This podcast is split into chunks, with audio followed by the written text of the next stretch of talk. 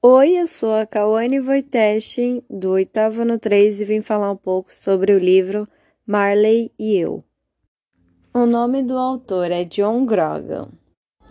Bom, ele foi um dos únicos livros que eu consegui terminar de ler e entender a história, porque a maioria ou eu me perdia no meio, ou, por exemplo, eu não achei legal a história. Ele conta sobre a história de um casal que adotou um cachorro para criar responsabilidade porque no futuro eles queriam ter filhos. O autor é a mesma pessoa que adotou o cachorro junto com sua esposa.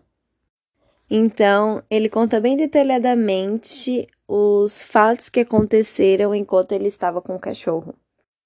O cachorro era bem bagunceiro, digamos assim, bem extrovertido, adorava correr, brincar, assim, não tinha tempo para descanso.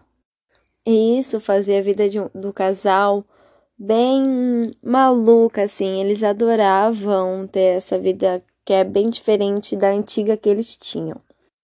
No começo, quando o cachorro ainda era filhote, o John queria que ele entrasse para uma escola, digamos assim, para cachorros, para ele ser modelo, ganhar troféus e ganhar e o John ganhar bastante dinheiro com ele.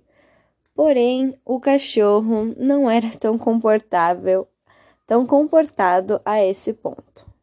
Mas isso não fez a relação deles piorar e sim melhorar, pois ele queria ensinar o cachorro dele a ter mais modos e, né, ser um cachorro bem bonzinho.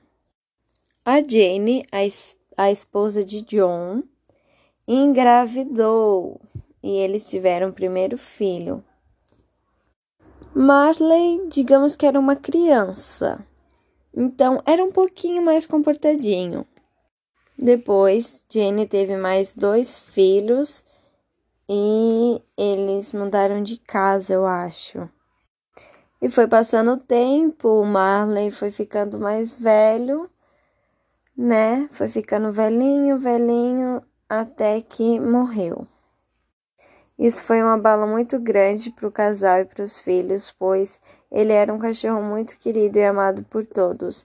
Isso também me fez chorar por muito tempo, porque eu fiquei muito triste que o cachorro morreu. Mas não vem ao caso. É, Marley foi um grande companheiro para John, fazendo ele viver momentos inesquecíveis e isso nunca vai sair da cabeça da pessoa, pois um cachorro pode mudar a vida de qualquer, de qualquer um.